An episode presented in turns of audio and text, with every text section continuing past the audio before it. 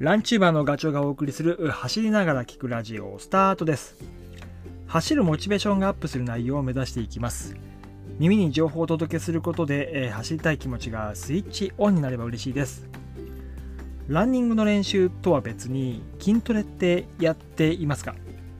走る時間をひねり出すだけでも大変なのに筋トレなんてやる時間ないよってねあのすごいわかる。わかります。なんだけどえっ、とねもう自分の話になっちゃうけどあと1ヶ月で僕50歳になるんですね。で最近その筋トレの大切さがあの身に染みて分かってきています。もちろんあのぜいぜいハーハーする走る練習もすごい大事なんだけど筋トレを一緒にすることで、えー走力を上げるっていうかキープする、うん、でもっと言うと,、えーっとね、体の使い方が変わる。うーん。分かる。いやうんと上手くなるって感じかな。そうですね。体の使い方が上手くなるんですよ。なので、えー今回はあ筋トレやった方がいいよっていう話をしようと思います。結構ね過去にもこれ系の話はしてるんだけど 今回もこの話がしたいです、えーランニング足す筋トレ。これをする意味。それは年齢を重ねていくと筋肉は弱まっていく、うん、小さくなっていくこと。これはもうしょうがないんですよね。で特に走る時にメインで使ういわゆる大きい筋肉。えっ、と足回りの、まあ、大腿四頭筋とかハムとか、えー股関節周りの筋肉。これはやっぱりパワーが出力が弱まっていく。小さくなってくるんでね筋肉が、うん、残念だけど。あと走る時ってそのメインの筋肉だけではなくてその周辺の小さい、えー筋肉パーツも使ってるわけで。でその筋肉パーツが使われることで全身の連携が上半身と下半身がうまくこう噛み合って、うん、えっとまあなんだろう腕振りで足が前に出るとかね。そういう風につながってるんですよ。ただその小さいパーツの筋肉も だんだんこう出力が落ちてくるんでそうなってくると連携が取れない。えー故に、えー年を取ってもメインの筋肉、うん、それで走りつ続けるわけなんだけど、まあ、必然そのメインの筋肉ってねパワー落ちてくるからスピードもあのなんだ持久力持続力っていうところも続かなくなってくる。あとはランニングでは横の動きがないんですよね。基本前の方に進むっていう運動なんで故に足の外側とか内側の筋肉ってあんまり鍛えられない。トレランだったら多少はあの刺激は入るんだけどだけどまあうんどうしてもやっぱりランニングするだけだとまあ言ってしまうとアンバランスな筋肉のつき方になってくる。若い時だったらいいけど年を取ってくるとねそのアンバランスな筋肉のつき方があんまりねえー良くないっていうかあのー走力が落ちる方に負の方に働いてくるような気がします。怪我だとかねそういうところにつながってくる可能性があります。それとあと筋肉を動かす時はあの脳から指令が出る、えーいわゆる神経系ですね。うん。でその神経神経系もだんだん鈍くなってくる。いわゆる反射的なパーンっていう動き。スピード系が年を取ると苦手になってくる。うん。あとは、まあ、こういうなんかあんまりねめいるような話は続けたくないけど、まあ、50歳ぐらいを過ぎると誰もがその関節が変形してくるんですよね。でそうなってくると軟骨がすり減ってきて関節痛とかあとは関節自体が硬くなってくるっていう、うん、ことがある。っていうことで、まあ、それを防ぐためにも筋トレ、うん、やらなきゃいけないなっていうふうに思います。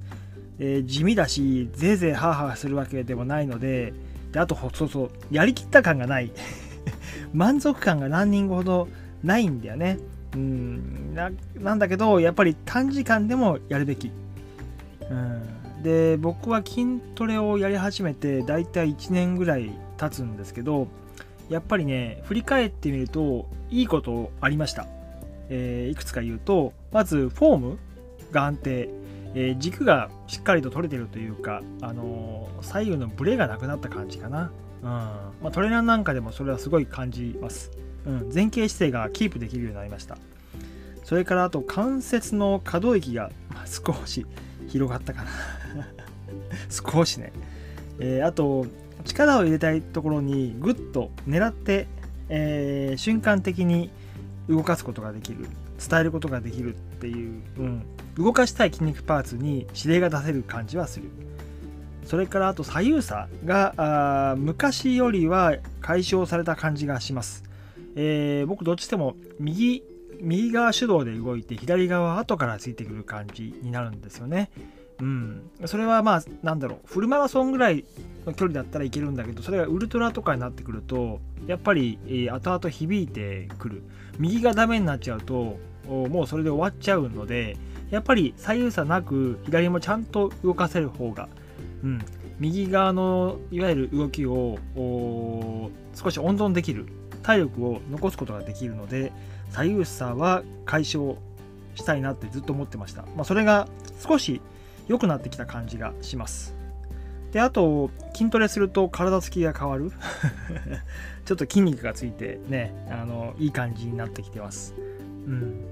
なので、え短時間でも、えー、まあ、筋トレ習慣的にやることをおすすめしたいと。でちょっと何をすればいいんだよっていうことで参考までにあのお伝えするとあで僕が言ってる筋トレってもちろんあのジムでやるようなバーベルとかダンベルを持ってっていうものも、え、大事なんだけど、えーと、言ってしまうと坂道を走ったりとか階段ダッシュとかそういうのでも筋トレっていう風なくくりだというふうに思っています。うん。そういう意味合いで筋トレって言ってますけどね。はい。でメニューで言うとね、ランニングの練習とセットにしておすすめしたいのが田畑式。うん。20秒1メニューこれをね8回繰り返すんですよ。4分で終わる。いい感じでこれ筋肉に刺激が入ってメニューは、えーと、ジャンピングスクワットとサイドステップの2種類。これを、えーと、8回。なので1つのメニュー4回こなす感じか。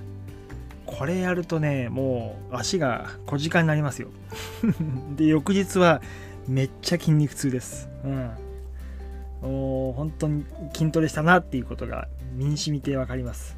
それからあとはこれは仕事中、うん、テレワークとかでね。最近よくあのデスクに座ってる時間が長くなるので、えー、そんな時にはえっ、ー、と足と足の間にペットボトルを挟んで内転筋を鍛えるとか、うん、それから、えー、足の甲を手前に引き上げる運動、うん、それをこう繰り返してやるだけでも、えっと、すねの辺りの筋肉があの緊張してくると思います。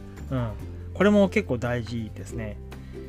それからあとは、えー、と移動中か。仕事に行く、えー、駅で階段を一段飛ばし。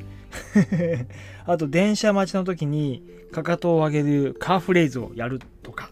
はい、えー、そんな感じかな。あとは結構重い荷物を持って、えー、会社に行くとかはわざとやってますね。まああのトートバッグとかだと右と左どっちか傾いちゃうので、えーと、リュックサックですね。それにパソコン2台とか入れて、えー、まあ結果使うんですけど2台。だけどそれを苦とは思わずに、えー、重くしていくと。でこれはトレーニングだっていうふうにあの考えるようにしてます。それから、まあ、筋トレっていう言わないかもしれないけど、えーとスピード練習これもねある意味筋肉を鍛えるには有効だと思います。えー、大きいフォームになるので、えっ、とね、うんと普段はゆっくり走ってる時は使わない筋肉に刺激を入れることができる。で、あと、速い動きをするので神経系に刺激が入るんですよ。これすごく大事です。パッっていうその瞬間的な動きって、うん、なかなかあの鍛えられないんだけどスピード練習はすごいいい練習になります。あとは、うん、まあ、僕がよくよくやってるけど、階段とか坂道ね、えー、その辺のダッシュ系 これもいい筋トレになると思います。うん、もちろん心肺機能もいじめられるんだけど、まあ、筋肉っていうことで言うと、やっぱり後ろ側の、えー、背中の筋肉とかお尻の筋肉とか、うん、ハムとかね。その辺に大きな刺激を 入れることができます。ぜひ。うん。はい。今回はねそんな感じかな。お話ししたかったのは筋トレ地味なんだけど年齢が上がれば上がるほどやっぱり必要だと、うん、ランニングをこう続けていくためにはやった方がいいですよっていうことをちょっとですねあのお話ししたくこういうテーマにしてみました。是非取り入れてみてください。一回ね筋トレ習慣になっちゃえばやめられなくなってくるのでその習慣になるまでが大変だけどそこ頑張りましょう。はい。今回は以上です。今日のお話がね少しでも役に立てば嬉しいです。それではまた次回の放送でお会いしましょう。ガチョウでした。バイバイ。